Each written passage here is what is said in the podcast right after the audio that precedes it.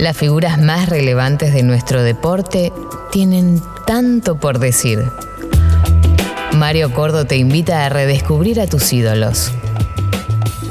Tanto por decir desde su aparición en la primera división con la camiseta de Platense se fue ganando un lugar en el fútbol grande a fuerza de goles. Su éxito pasó por Independiente, lo terminó transformando en el ídolo del rojo. Luego llegaría su viaje a Ecuador donde fue goleador y se ha terminado transformando en el actual presidente de Barcelona de aquel país. Hoy nos visita, en tanto por decir, el veto Carlos Alejandro Alfaro Moreno.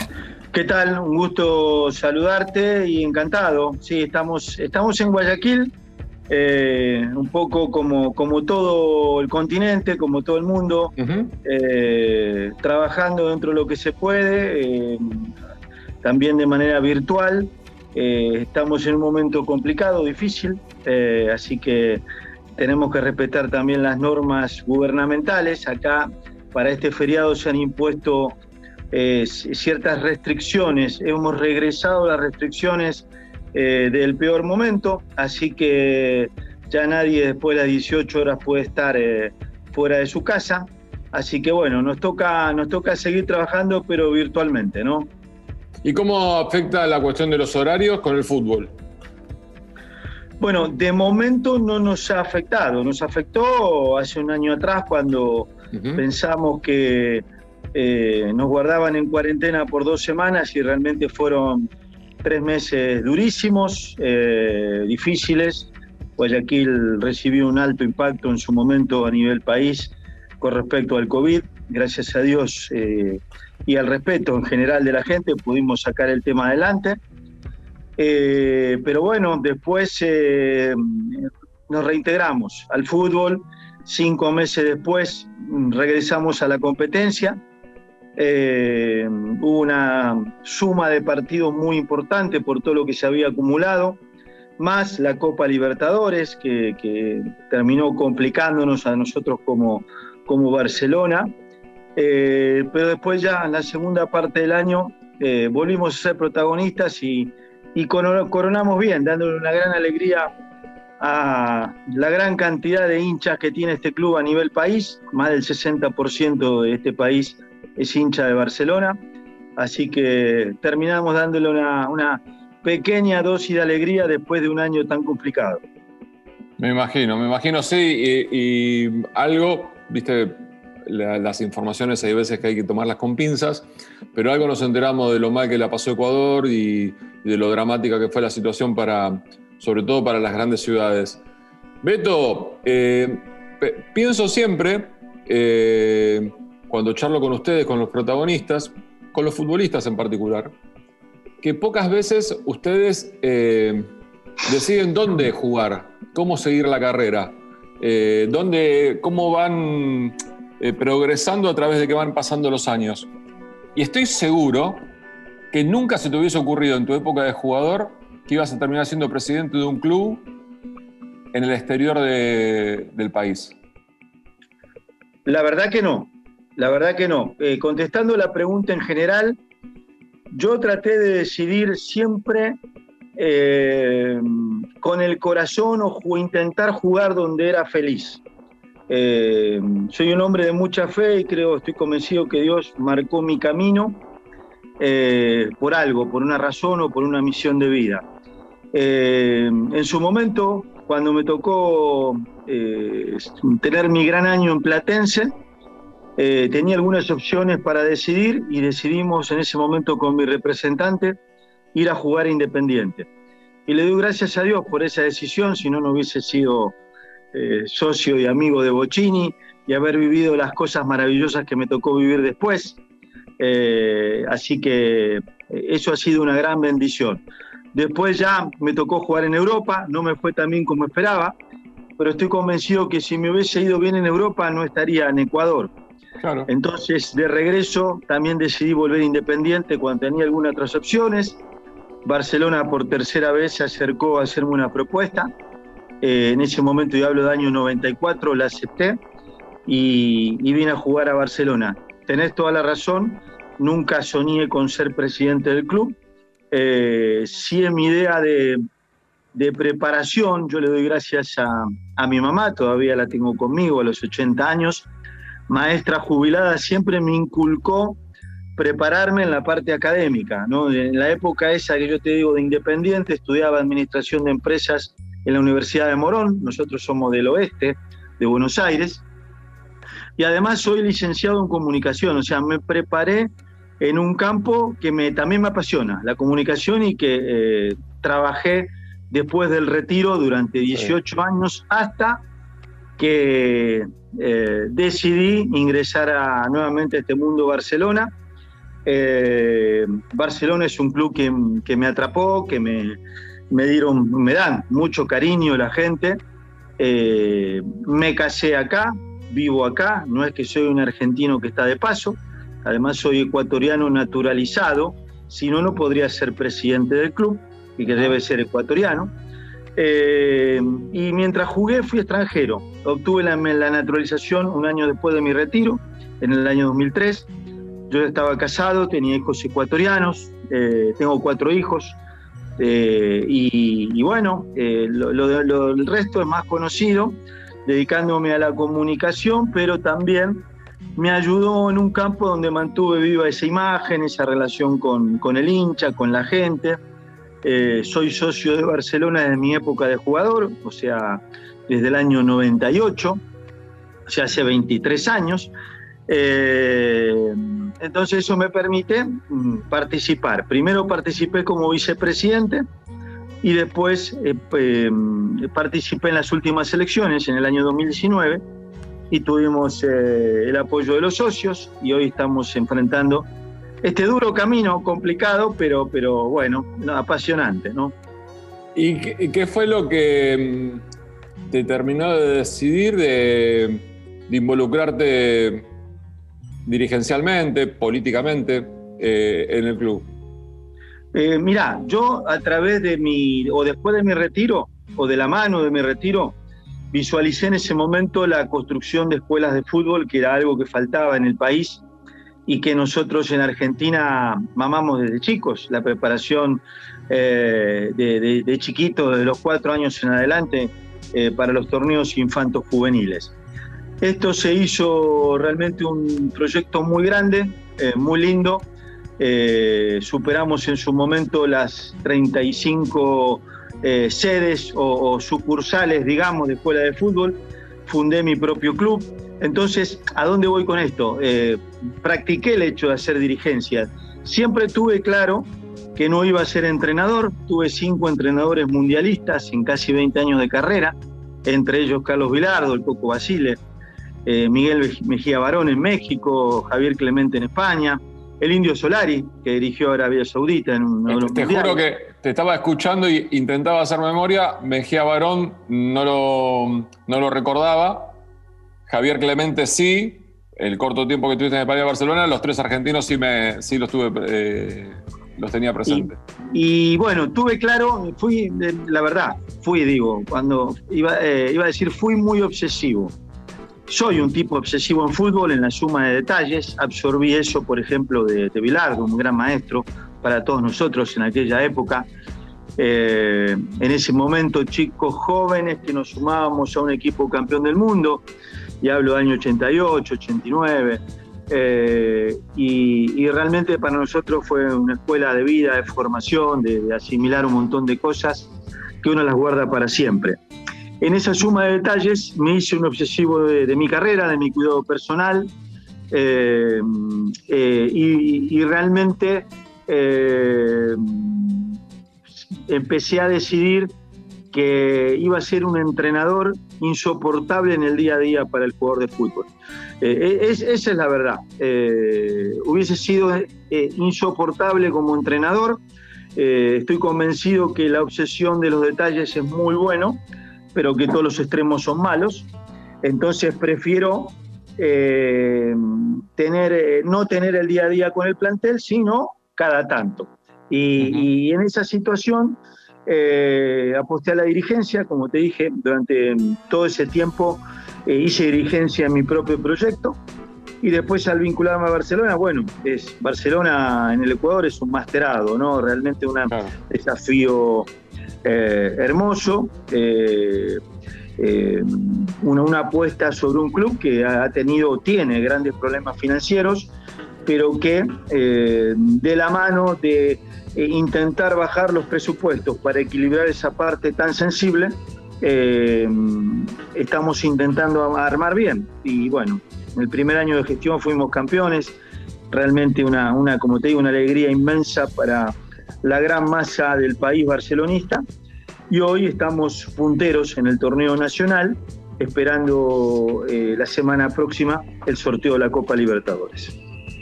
Beto, y eh, esto que decís vos de la obsesión, ¿cómo se hace siendo dirigente, exfutbolista eh, y obsesivo de no tentar sin no meterse en las cuestiones que el entrenador tiene que hacer? El entrenador de turno que vos contratás, que es un tipo de fútbol y que mm, obviamente que eh, en la semana te tomas un café con él, te reunís, podés llegar a almorzar un día, eh, hemos armado aquí una secretaría técnica en cuanto al fútbol profesional y mm, eh, junto al vicepresidente deportivo en Barcelona existen tres vicepresidencias. Yo estuve durante eh, algún tiempo como vicepresidente deportivo. Hoy tenemos designado un vicepresidente deportivo que es parte de la Secretaría Técnica y en donde tenemos, como muy bien mencionás, reuniones semanales con el entrenador cómo se hace para no meterse dejando claro los, roles, los tantos, siendo absolutamente respetuoso. Eh, considero que los proyectos son nuestros, de los directivos, eh, de quienes proponemos eh, el, cómo debe jugar el equipo, quienes conocemos el paladar del hincha, la historia del club, y el entrenador es dueño de su plantel y de su once, y a la hora de armar es su absoluta responsabilidad. Eh, tenemos un entrenador argentino, Fabián Bustos, de gran eh, recorrido en nuestro medio aquí en el Ecuador. Incluso él es bicampeón del fútbol ecuatoriano, él quedó campeón con un equipo de la provincia de Manabí, Delfín, y mm, apenas asumimos, eh, firmó contrato con nosotros. Y creo que ha sido una gran apuesta, hablando de obsesivos, de conocimiento de medio, de trabajo, eh, tenemos un gran cuerpo técnico y abierto, abierto a la hora del ida y vuelta, eh, sin decidir nosotros, pero sí abierto al diálogo, a la discusión.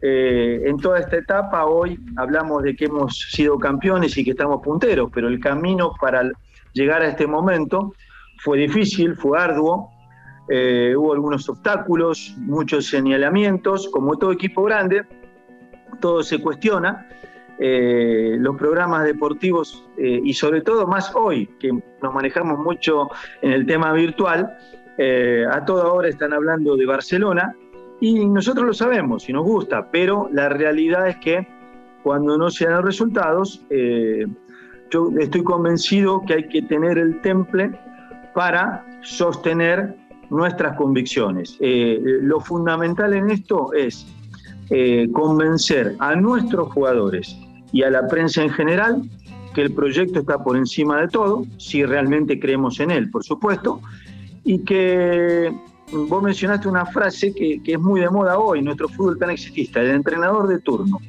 Y la realidad, el entrenador debería estar convencido él, convencido sus jugadores y convencida la prensa en general de que pase lo que pase, él va a terminar su contrato. Y a partir de ahí eh, tenemos las reglas claras todos.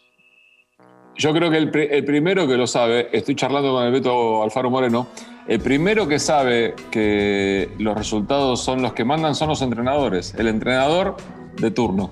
Eh, en todos los clubes, ni hablar en los clubes más grandes eh, de cada una de, no sé, decime vos, no creo que Ecuador sea más exitista que la Argentina. Argentina es una cuestión, ya es una histeria general lo que se vive alrededor del fútbol. Creo que va a llegar el momento que se va a firmar un contrato por partido, digamos, ¿viste? Una cosa así, porque, porque realmente, se ha llegado a una locura total, digamos, ¿viste? Sí, realmente es lamentable y lo vemos, pero también hay, ejemplos de los buenos. Eh, eh, claro que los resultados ayudan, no iba a mencionar a Gallardo, pero eh, viven ganando cosas importantes, lo que te da una espalda diferente y te permite trabajar tranquilo, ¿no? Sí, indudablemente, indudablemente. Beto, eh, como futbolista, o en, el momento que dejaste y, llevabas adelante tu proyecto, como decías vos, de, las escuelas de fútbol, ¿dónde sentías que te tenías que preparar para un gran desafío?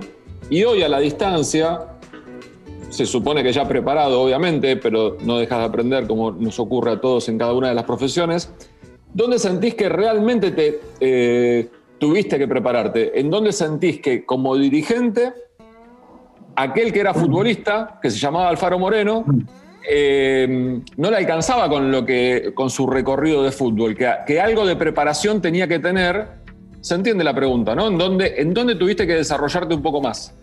Totalmente. Eh, eh, mirá, me retiré a los 37, iba a cumplir 38, y como muchos pensaba que sabía todo, y hoy, a los 56, estoy convencido que no sabía absolutamente nada.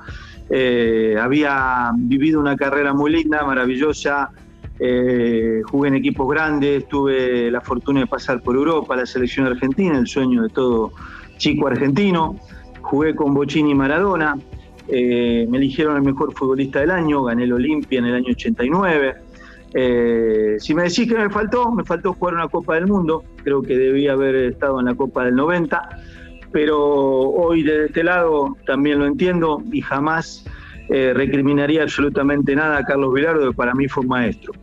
Eh, a partir de ahí, eh, vivimos aprendiendo todos los días. creo que la mejor formación fue en mi proyecto, donde, claro, era el presidente, era el vicepresidente, era el administrador, era el gerente de mercadeo, el gerente de relaciones públicas, eh, y teníamos absolutamente todo. Eh, siempre me di cuenta que a la hora de hablar con los jugadores, a la hora de hablar al plantel, eh, sentía un respeto y hasta una admiración especial con quienes me tocaba asentarme. Y no por el hecho de haber solamente haber sido quien fui en fútbol, sino porque siempre el jugador de fútbol valora que le digan la verdad, inclusive para decir no se puede.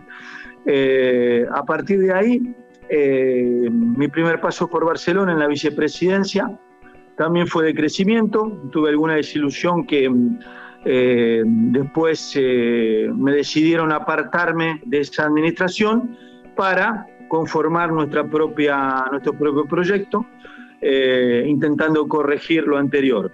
Eh, ganamos las elecciones, eh, creo que estamos haciendo las cosas muy bien, por lo menos así lo siento, porque el, mejor termómetro son los hinchas. Y mi gran desafío es como cuando tuve que decidir dejar de jugar, esa decisión tan complicada. Me pasó lo especial que si creo que tenemos tiempo te lo puedo contar. Sí, claro que sí, claro que sí. En el año 2002, para escucharte tenemos tiempo. Eh, gracias. En el año 2002, eh, después de haber ganado una primera etapa y Barcelona clasificar a las finales, me tocó hacer algunos goles, eh, del cariño de la gente y demás, pero falleció mi papá. Y en ese momento tan crudo, tan difícil, de despedir a, mi primer hincha, a mi viejo, a quien me llevaba desde los cuatro años a todos los partidos, todos los fines de semana, sentí en mi corazón, yo te hablaba que soy hombre de fe y estoy muy siempre trato de estar muy sensible a ese tipo de sensaciones. Eh, sentí que tenía que dejar de jugar al fútbol y todo el mundo me decía que no, que siga, hasta mi esposa me decía que siga jugando, que estaba bien, demás. Y fue la mejor decisión que tomé en mi vida. ¿Por qué? Porque después con las malas administraciones hay mucho hay mucho, eh, a veces hay mucha injusticia en fútbol con, aquellos que fueron figuras en los clubes. Eh, no digo, no digo en general, pero sí a veces puntualizo eh, a algún directivo, quizás por, por envidia, vaya a saber por qué. y eso sucedió en Barcelona. Muchos de mis ex compañeros se tuvieron que ir por la ventana. yo corté ese cordoncito con el fútbol y me dediqué a la comunicación me permitió desconectarme, abrir mi mente, prepararme para otras cosas. Eh, ¿Y a dónde voy? Ligado a la pregunta. Eh, me retiré cuando todo el mundo me decía que siga jugando al fútbol. Bueno, voy a apostar a que me suceda lo mismo, ¿no? que todo el mundo me diga que continúe en el cargo y yo decidir salir para tener siempre el cariño de, la gente de Barcelona, que realmente eh, desde hace 27 años no, no, tengo otra cosa que agradecimiento. Desde mi lugar, eh, se me ocurre decir que como futbolista, eh, vos y cualquiera, cualquier otro futbolista, el cuidado es tuyo, el entrenamiento es tuyo, eh, el rendimiento, el, descanso es tuyo. El rendimiento en el partido muchas veces tiene que ver con los rivales, muchas veces tiene que ver también con el entrenador que toma las decisiones. Pero como dirigente, ¿cuántos empleados tiene Barcelona? Cerca de 200. 200, un empleados. 200 empleados, 60% de la masa de hinchas del país está detrás del club, 11 jugadores, un entrenador es un poco más complicado. así a simple vista te digo, desde la ignorancia, es y cuando lo, mencionabas, eh, yo me reía porque es lo que digo siempre. Cuando empieza el partido, afuera no queda otra que sufrir, apretar. Y, claro sí.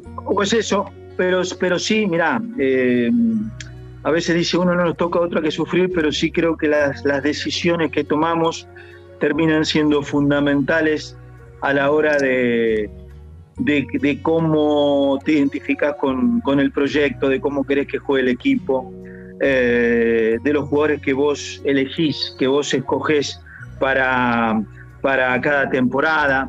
Eh, yo siento hoy que este plantel es mucho más parecido a lo que, y no voy a hablar de mí, sino de todo este grupo de, que administra Barcelona hoy, eh, queremos en cuanto a lo humano, en cuanto a lo profesional, eh, en cuanto al cuidado, en cuanto a la identificación. Eh, estoy convencido a través de mi experiencia como futbolista y también como directivo que un grupo comprometido y de chicos hiperprofesionales eh, te, lleva, te lleva a la gloria. Y, la verdad que todos los grupos que me ha tocado vivir que, fueron así han conseguido cosas importantes. Beto, ¿podemos hacer una pausa? ¿Tenés un ratito más? Encantado, dale. ¿Sí? Eh, vamos a hacer un corte, el primero en el programa. Voy a seguir charlando con el Beto Alfaro Moreno luego. Él desde Guayaquil, yo desde Buenos Aires. Mario Cordo te invita a redescubrir a tus ídolos. Tanto por decir. Beto, ¿por qué se da? Si me pongo a repasar. Por ejemplo, en la actualidad, el técnico de la selección ecuatoriana es argentino, el presidente del club más popular de Ecuador es argentino. La Copa Libertadores que ganó el fútbol ecuatoriano lo dirigió un argentino.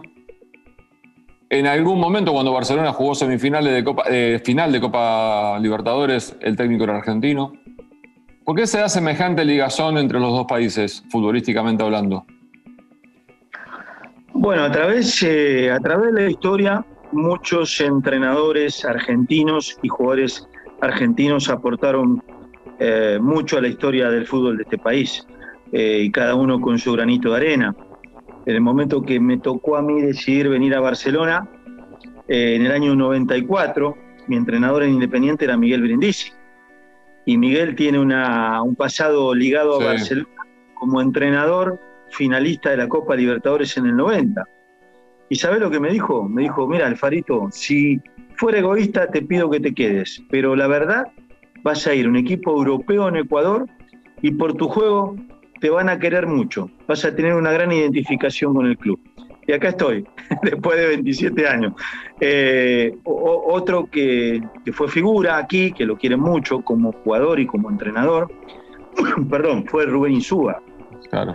y, hay un pasado y hay una, hay una eh, hay, algo que, liga, pero, pero no solamente con los argentinos. Ah, hubo muchos argentinos en nuestro fútbol, es una, gran, una gran escuela de formación de entrenadores y de jugadores de fútbol, no lo voy a descubrir hoy.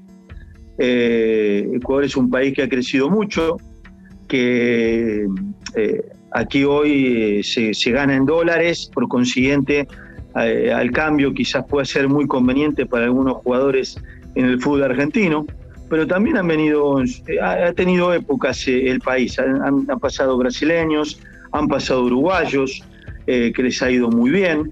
pero sí, sí, sí, realmente hay, una, hay una marca. no todos los argentinos le va bien tampoco, simplemente que, que algunos estamos todavía acá para contarlo y hay casos también muy importantes como el de Edgardo Bausa con Liga de Quito, ¿no? Claro. Eh, que hay una afinidad muy importante. Hoy entiendo que todavía está ligado al club como, como manager o como director deportivo. Entonces, eh, hay algunos casos para, para recordarlos, pero también hay de los otros. Y la, la actualidad y, y, este crecimiento que vos marcabas del fútbol ecuatoriano en los últimos años, eh, capaz de venir a jugar eliminatoria y ganar en Buenos Aires, ni más ni menos, de clasificar a mundiales, de ser protagonista eh, no solamente por la, por la dificultad que presenta siempre la altura para los equipos visitantes en una eliminatoria mundialista, sino también porque es, capaz de salir y, jugar de igual a igual en calidad de visitante. ¿A qué lo adjudicás? Eh, un crecimiento del futbolista, pero también que organización, que los jugadores tienen un roce internacional diferente al que tenían décadas atrás? De, todo un poco. Eh, te cuento que en el año 94, cuando me tocó llegar al país, no había ni torneo de reserva. ¿no? Entonces, a partir de, ahí, desde ese momento para acá, yo te hablaba de que me di cuenta siendo jugador de la falta de proyectos serios en cuanto a la formación de juveniles y no, no por, por nuestro proyecto, fue uno de los pioneros, pero ya todo el mundo empezó a trabajar. Está el caso de Independiente del Valle, que es un, un ejemplo extraordinario de lo que es un club apostando a juveniles, eh, con una gran infraestructura, con una gran inversión. Eh, eh, se trabaja más, hay más competencia desde la Federación Ecuatoriana de Fútbol, hay más organización, como ustedes tienen la Superliga, y la, y la AFA, nosotros aquí tenemos la Federación Ecuatoriana y la Liga Pro, que es el ente que organiza el torneo nacional. Hay mucha más organización, hay mucho más trabajo en formativas, hay mucha más competencia, eh, por consiguiente hay mucho mejor producto. Eh, siempre hago las comparaciones. En el año 94, cuando llego y conozco el fútbol de este país, había un solo jugador ecuatoriano en el exterior, Alex Aguinaga, un gran referente de este fútbol que brillaba en México. Hoy hay futbolistas ecuatorianos en todo el mundo. Esto marca el, paso que se ha dado, la clasificación a los mundiales. Mencionabas el tema de la altura, un factor preponderante, pero la altura estuvo siempre a través de la historia. Hoy esta mejor formación y preparación de los jugadores permite realmente tener equipos fuertes que sobre todo en condición de local marcan una gran diferencia.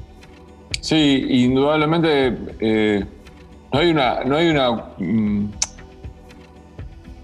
algo que garantice más el éxito que sea el trabajo y el proyecto, digamos. Eh, esto que hablábamos anteriormente y que lamentable, eh, cuando hablamos del fútbol argentino tenemos que ser reiterativos y hablar de, la falta de proyectos porque los resultados mandan y porque la exigencia y la presión terminan siendo un condicionante que es, no hay no, se puede soportar dos derrotas, digamos, ¿viste? Es una cuestión de, bueno, entonces si, si perdió dos partidos se tiene que ir, tiene que renunciar, tiene que alejarse, tiene que abandonarse el proyecto, cambiar constantemente.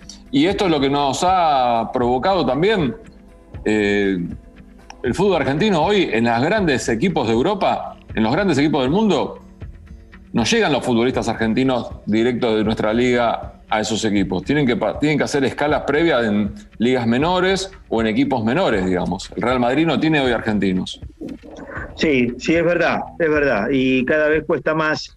En Argentina ha pasado algo también eh, increíble, ¿no? Porque en, nuestros años, siempre yo hago la comparación para, para notar la diferencia. Eh, en el año 89 nosotros jugamos la final de la Supercopa de América contra Boca y don Pedro Hizo, presidente legendario independiente, me dijo, Alfarito, hoy te vienen a ver del Real Madrid. Y fue en el momento que terminaron contratando a Juan Schneider, que era un chico que aparecía en Ferro, de unas enormes condiciones, pero lo contrataron y lo llevaron porque era oriundo, o sea, de padres directamente españoles, para no ocupar lugar de extranjero, como no había jugado en la selección argentina, él iba sin ocupar cupo. Eh, hoy yo tengo pasaporte portugués por mi mamá, mi mamá es hija de portugueses, es Marta Afonso, y mis hijos tienen pasaportes, todos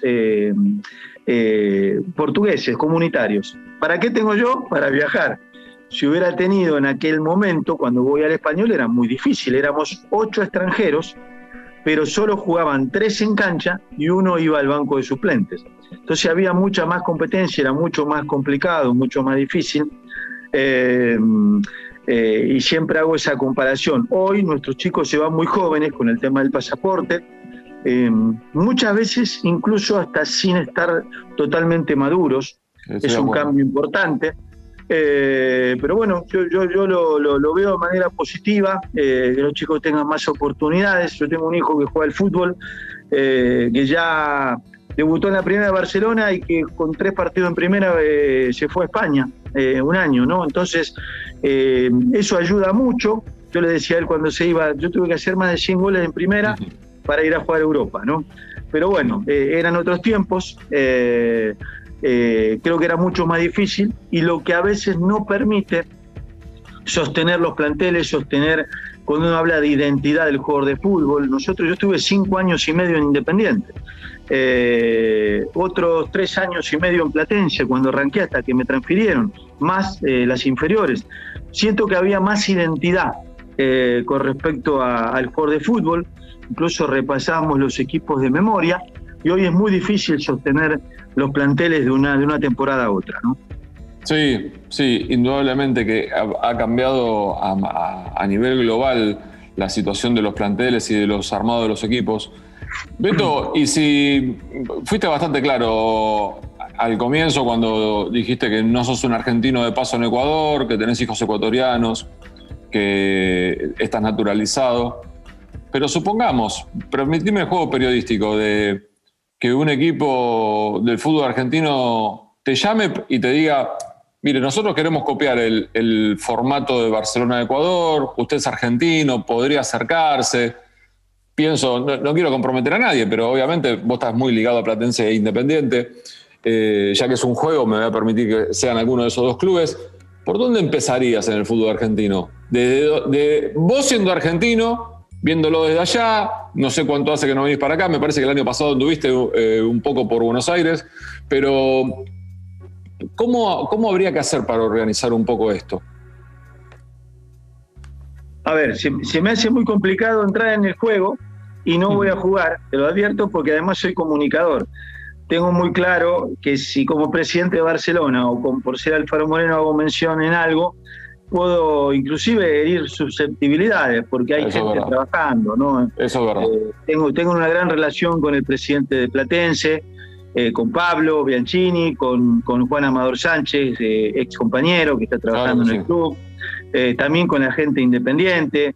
Eh, cada vez que vienen o cada vez que voy me invitan, me hacen un homenaje, me dan una camiseta, bueno, entonces eh, eh, está Burru también, ¿no? Otro, otro amigo, otro compañero, así que realmente muy respetuosamente sigo las campañas de los equipos, fui muy feliz hace, un, un, par de meses cuando Platense volvió después de 22 años, eh, soy muy feliz cuando Independiente le va bien. Eh, me encanta que esté Julio, otro ex compañero de la selección. La selección. El Moncho Monzón también. exactamente, el Moncho, eh, otro gran amigo. Entonces, no, no quisiera hacer mención a cómo tendrían que trabajar ellos. Yo, yo soy un obsesivo de los detalles, un obsesivo de la organización, de la planificación, todos nuestros entrenadores eh, eh, tienen que planificar, tienen que prepararse, tienen que crecer, eh, sobre todo en formativas. la prioridad es formar, si bien somos el equipo más popular del, del, Ecuador y hay que inculcar un espíritu ganador en el corazón de nuestros chicos, siempre la formación es la prioridad. Yo hago mucho hincapié en lo que a mí me sucedió, yo te mencionaba a mi mamá y tengo mucho de docente por ella. Eh, y creo también en el crecimiento de nuestros chicos en la parte académica. Nosotros tenemos convenios con unidades educativas con más de entre 80 y 100 becas de estudio en, escuelas, colegios, universidades para que los chicos se preparen. Eh, yo siempre apuesto a esa dualidad, eh, a que el chico crezca en la parte intelectual, crezca en la parte académica, Eh, creo que, no creo, estoy convencido, que lo ayuda enormemente, primero en su carrera a decidir bien eh, y después para, para el, post-fútbol, que siempre es muy complicado para todos nosotros. Y, volviendo a lo anterior, a lo, a lo futbolístico y a la actualidad del fútbol ecuatoriano, esto que hablábamos de la selección que, dirige Gustavo Alfaro, eh, ¿te animás a hacer un, una línea de tiempo, un, pronóstico en cuanto a hasta dónde puede llegar el fútbol ecuatoriano en los próximos años? Bueno, Ecuador está muy bien, eh, y mencionaste a Gustavo, eh, que está haciendo un gran trabajo, un extraordinario trabajo, como, como lo conocemos del fútbol argentino, serio, trabajador, con ese perfil, eh, también hasta, docente, también es comunicador, entonces tiene un mensaje muy claro a la hora de expresarse. Y le ha llegado, le ha llegado a todo el mundo. Aquí, más allá de los resultados, Ecuador está haciendo una gran eliminatoria, eh, está arrasando, eh, haciendo, eh, arrasando digo en condición de local, haciendo prevalecer esa dualidad de la altura, pero con un equipo potente, un equipo rápido, un equipo que te hace sufrir. y creo que es un equipo que va a estar peleando la clasificación a la Copa del Mundo a Qatar, no tengo ninguna duda. Eh, arrancó muy bien, incluso el partido que perdió en Buenos Aires contra Argentina, eh, perdió 1 a 0 y, haciendo un gran partido, con un penal que por acá lo discutimos mucho. Eh, y realmente muy feliz de que Ecuador esté enrompado. El crecimiento del fútbol ecuatoriano es el crecimiento de los clubes, el crecimiento de todos los que somos parte de este fútbol. siempre hacemos fuerza que le vaya bien a la selección. Eh, y estar en la Copa del Mundo nos jerarquiza a todos. Así que hoy, hoy no tengo duda, Ecuador arrancó, está haciendo una gran eliminatoria y va a ser un rival muy difícil para todos los equipos. Sí, coincido, coincido plenamente. Y a nivel equipo, más allá de, la gran Copa Sudamericana que hizo Independiente del Valle eh, hace no mucho tiempo atrás, ganando de la final a Colón. Eh, y obviamente vos con, el deseo y la ambición de, Barcelona, ¿podría llegar un equipo ecuatoriano a pelear una competencia continental a nivel equipo? Por supuesto, por supuesto. Nosotros lo demostramos con Barcelona de los años 90, que Barcelona fue, final, en el, fue finalista en el 90 y en el 98. Después, eh, Liga Criquito consiguió una Copa Libertadores eh, Independiente una Copa Sudamericana, también jugó una final de Copa Libertadores 2016 contra Atlético Nacional. Nosotros con Barcelona en nuestro proyecto y como vicepresidente, nos tocó en el 2017 eh, perder la semifinal con Gremio. Hicimos una copa, pero extraordinaria, la tuvimos ahí. Y te cuento que, si te recordás, la final fue Gremio Lanús, eh, que fue campeón Gremio Gremio nos elimina a nosotros y nosotros ganándole 1 a 0 en Porto Alegre. Eh, perdimos 3 a 0 local, tuvimos un primer tiempo para el olvido, eh, algunas ausencias que nos pesaron y bueno, eh, en, este tipo de, torneos ese, tipo de errores se terminan pagando caro, pero tuvimos una copa extraordinaria, nos tocó un grupo muy difícil con Atlético Nacional que era el campeón, con el Estudiante de La Plata, con Botafogo, después eliminamos a Palmeiras, un equipo que tiene más de 200 millones de dólares al año de presupuesto. En, en eh, cuarto de final eliminamos a Santos en Vila Belmiro, le ganamos 1 a 0.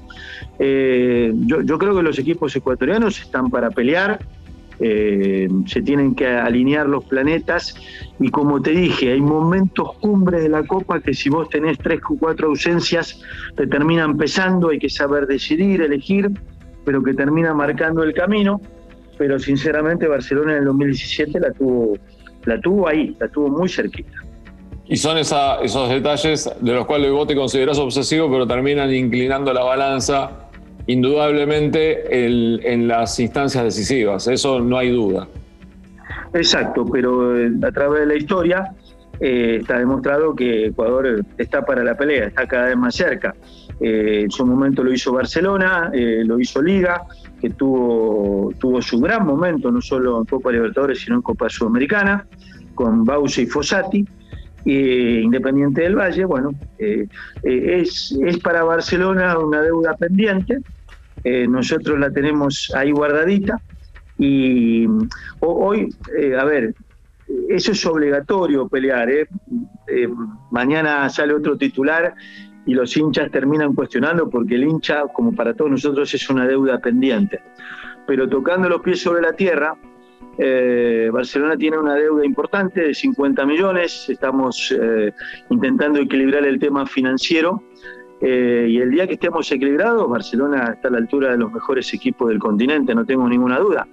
Evidentemente, pelear lo nacional es obligatorio y hacer todo lo posible a nivel internacional, que se alineen los planetas. También vamos a dar pelea, estoy, estoy convencido. Ojalá. Beto, ¿tenés un ratito más? ¿Podemos hacer la última pausa? Dale, encantado. Y después sigo charlando con el Beto Alfaro Moreno. Mario Cordo te invita a redescubrir a tus ídolos. Tanto por decir. Beto, tenemos que asumir que estamos grandes y que los millennials y los chicos que, incursionan en, los nuevos formatos, por ejemplo podcasts, como, como termina transformándose este programa, no te vieron jugar. Si tenemos que decir como quién jugabas, en particular, te voy, a, hacer una trampa. Yo tengo mi, mi presunción que hay dos jugadores de la actualidad del nivel internacional que se parecen mucho a tu estilo de juego y a tu forma de jugar. Ese zurdo cerrado, pero que jugaba por todo el frente de ataque y gran definidor. Pero primero quiero escucharte a vos. ¿A, a quién crees que te pareces? ¿O a quién ves parecido, mejor dicho, a quién ves parecido de la actualidad a tu juego? Qué difícil, Mario, qué difícil, me pusiste en un compromiso. Pero. Si digo, si digo de María, voy a parecer eh, ostentoso. Puede ser, puede ser, sí, puede ser. puede ser, pero, Di María lo que, tiene, Di María lo que tiene es que es un jugador más de banda, digamos. Vos eras más del frente de ataque. ¿Sabés a quién creo yo que te pareces? A ver. Eh, te va a dar, quizá te da un poco más de vergüenza. Uno Griezmann. Mira. Y el otro, eh, Mohamed Salah. Salah puede ser. Yo, yo, yo empecé, empecé por la banda y aprendí en Independiente con los maestros que, tuve, con Bilardo y con, y con el Indio Solari y después con el Coco, a moverme por todo el frente de ataque. Era una obligación. En Platense jugaba muy por banda y muy de contragolpe.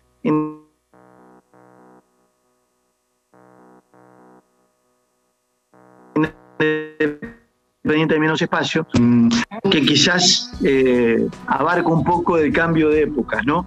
Claro. Eh, cuando se retiró el Bocha, la revista El Gráfico le hace una nota eh, con los, el Bocha dijo en sus 20 años en Independiente, sus socios ideales en diferentes épocas fueron Bertoni, Burruchaga y Alfaro Moreno en su última etapa. Entonces nos hace una nota a los tres conversando y demás. Y llega Daniel. Cuando llega Daniel, me abraza a mí y me dice, o sea, yo, para que, veas eh, o interpretes esto, yo lo veía a Daniel como un ídolo, con el 11, con la Melén. Pará, pará. Digamos, digamos, esto, Beto. Un jugador extraordinario. Un jugador extraordinario. Campeón del mundo, pero extraordinario. Yo, yo, era, yo era un adolescente, un chico, y viéndolo eh, en el 78 como campeón del mundo, eh, jugó, en, Italia, jugó en España, fue figura, y me decía Alfarito, si yo jugara en esta época, qué suerte que tenés, todo. Entonces, si yo veo a un chico hoy, eh, lo abrazo y le diría lo mismo, porque a un chico de los que me mencionás, de, de 20, 25 años, qué suerte, ¿por, ¿por qué? Porque los números habían cambiado en ese momento, tuve una linda carrera y no me puedo quejar, pero los números hoy es un cero o dos ceros más, es algo impresionante. Y yo hoy entiendo lo que me decía Daniel. En cuanto a juego, eh, sí, sí, con, Sala puede ser, la verdad que bueno, es eh, una figura a nivel mundial. Sí, sí, sí, es una eh, figura a nivel mundial, eso estoy de acuerdo, pero esa cuestión de zurdo cerrado, jugando por todo el frente eh, a veces dando ventaja del perfil, porque la derecha, obviamente, que es la, siempre me gustó la derecha. Claro, que acompaña y nada más, pero lo resuelven todo de zurda, pero sí implacables a la hora de definir. Y hay un partido que siempre se pasa mucho. Eh, de vos se pueden recordar muchos goles. En mi caso en particular, recuerdo mucho el que le haces para salvarse del descenso a Temperley en cancha de Huracán, que la pelota no había entrado y vos ya te habías sacado la camiseta para ir a colgarte del alambrado. De definiste por arriba. Se me ocurre que era el modo Casé el, el, arquero, no me acuerdo si era Casé o Puente Dura. Puente Dura. Puente, Dura, ¿viste? Puente Dura. Vos sabés que e, ese partido marca un antes y un después en mi carrera, porque nosotros veníamos de un partido con River en la cancha de River que perdíamos 2 a 0 y ganábamos, ganamos 3 a 2. Eso marca la definición de un partido adicional. Le ganamos a Temple la historia, no sé si Guinness o qué tipo de récord, y es un récord nefasto porque fui el primer jugador expulsado por sacarse la camiseta en la historia del fútbol. ¿Ese día? Ese día. No me acordaba, no me acordaba para nada que te habían expulsado, me acordaba del festejo del gol, eso sí. nota con respecto a eso. Y a partir de ahí tuvimos una, el siguiente año, yo ya me sentí figura importante demás, y tuvimos un año con Ramo Delgado extraordinario, donde Platense no pelea el descenso, sino pelea arriba. Yo hice 19 goles ese año, me convocan a la selección argentina de Platense a la selección. Solamente le sucedió a tres jugadores en la historia del club, a, eh, don Julio Cosi, arquero legendario de la época de Carrizo, a Marcelo Espina y a mí. Eh, y, después ya me, voy a Independiente. ¿no? Entonces, eh, eh, ese partido marca un punto de inflexión en, mi carrera. Pero así, o sea, ese, era para definirlo de derecha y doy como un salto encima de la pelota y me acomodo para la zurda. Parado más, de, parado más por, la derecha que por, por el otro lado del, ataque natural. Y después eh, lo que quería decir, y, y entenderás por qué, uno de los partidos más recordados y que muchas veces se pasa, es el de los tres goles a Newell's, el día que vuelve Diego en cancha de Independiente, digamos, ¿no? Hago tres goles de cabeza. Toda la cámara, todas las cámaras puestas encima de Diego, ¿qué, vas a pretender? Por favor, y vos terminaste quitándote un poquito de protagonismo por hacer los tres goles. Bueno, eh, ese es un día también maravilloso de mi vida, porque esa es la época, yo te dije, volví de España, del español, ya terminé mi contrato y volví a Independiente. Diego venía de su suspensión de Italia y regresaba al fútbol argentino. Eh, y debutaba justo contra, contra nosotros en la doble visera. Y ese era un independiente extraordinario que meses después, en el 94, termina ganando un título. Ese es el independiente de Rochen, de Islas, de, Arseno, de, eh, de Lavión Ramírez, de Cravioto, de Perico Pérez, de Garnero, Gustavito López. Eh, en el banco estaba Rambert, que empezó a jugar cuando yo me voy, me, vengo acá a Ecuador. O sea, era un equipazo, ¿no? Eh, y me tocó hacer tres goles de cabeza. La gente no lo recuerda mucho, pero yo, yo anticipaba, cabeceaba bien. Eh, siempre fui uno un loco jugando al tenis fútbol, ¿sabes? Y eh, aprendí, tuve una gran coordinación para, para saltar y cabecear bien, así fuerte. Los juegos, los juegos y la recreación en los entrenamientos siempre tienen algo que ver. Algo vas a implementar en los partidos. Sí, a mí me pasó también que desde la época de Platense final mía, eh, yo me quedaba mucho definiendo. Decíamos, no tenía la, derecha mía, era para subir el colectivo. Y, después eh, tengo algunos goles de derecha, los fui mejorando, tirando centros también, practicando definición, eh, uno mejora mucho. repetir movimientos, ¿no? es muy bueno. Eh, Beto, para ir terminando, al comienzo, cuando hablaste de los cinco entrenadores que tuviste mundialistas, eh, hablaste de Bilardo y como que te detuviste para, marcar unas palabras más, diciendo un maestro. Eh, no sé si no dijiste la palabra adelantado, me parece que sí lo dijiste. Sí. él te llamó para la selección y fuiste a los Juegos Olímpicos, si no me equivoco, en el 88, que no la dirigía Bilardo, la dirigía Pachamé en una época en donde uno de los conflictos que tenía era que como él jugaba sin Wines y vos jugabas de Wines en, Platense, era como la cuestión de ¿para qué lo lleva si no juega con Wines y cómo lo hace jugar fuera de... Bueno, realmente un tipo adelantado. Pero quiero saber a vos qué te pasa hoy a la distancia y, con el paso de los años y viendo eh, el resurgimiento que ha tenido la imagen de Bilardo en los últimos tiempos. Eh, y me pone muy feliz, muy contento. Eh, hay un reconocimiento, eh, como somos nosotros los argentinos, después de, y muy merecido. eh, como te dije, quizás si me, pedís, no me lo pediste, te lo digo, una desilusión en tu carrera es no haber ido a la Copa del Mundo. Me lo y creo que debe haber ido, pero jamás eh, lo pondría como titular o se lo recriminaría a alguien que me enseñó muchísimo y a quien valoro y quiero muchísimo. Un maestro, un adelantado, un genio. Eh, eh, fuimos lo que fuimos gracias a esa suma de detalles, gracias a la humildad de no creer que sabemos todo, sino de prepararnos absolutamente en todo, más lo que tenemos por condimento, que es la naturaleza del juego argentino, eh, nos, ha llevado a la gloria. Eh, creo en eso, creo en la, suma de detalles, creo mucho en, todo lo que me inculcó y me pone muy feliz eh, que se lo reconozca, aunque creo que, tarde, mejor tarde que nunca, ¿no? Sí, mejor tarde que nunca, pero, pero créeme que, existe, vos lo, seguramente lo, también lo verás de, de esa forma y, y una, polémica que a la luz de los resultados ha sido más lo que nos ha quitado que lo que nos ha sumado, ¿no? Sí, total, totalmente, totalmente de acuerdo. esa es parte de mi, de mi, de mi formación, ¿no? En esos momentos lo tengo muy claro, en el fines de los 80, principios de los 90, donde cuestionábamos todo, los estilos, los cambios, eh, en vez de sudar, eh, en vez de sumar, perdón, eh, en vez de sumar restábamos o dividíamos, ¿no? Entonces, bueno, simplemente coincido plenamente, no nos hizo bien, pero bueno, en definitiva fue parte de nuestra cultura. ojalá nos demos cuenta para que no vuelva a suceder, donde todos los estilos son respetables y donde si sos mejor que los demás, tenés que demostrarlo en ese momento en la cancha. Eh, trabajar mucho para, para, lograrlo, sin cuestionar eh, al que piensa diferente. Estoy, estoy de acuerdo. Beto, para mí un placer, pero de verdad. Un gusto, un gusto. mucho de la charla. Eh, gracias por el tiempo, gracias por el momento. ha sido enriquecedora para mí. todos los éxitos que, que, te aparezcan en el camino, que los, que los puedas tomar. Amén. Muchas gracias. Un abrazo grande y también un gusto acompañarte. Hasta la próxima. Muchas gracias, Beto. Abrazo grande. Chau. Tanto por decir. Una charla entre amigos.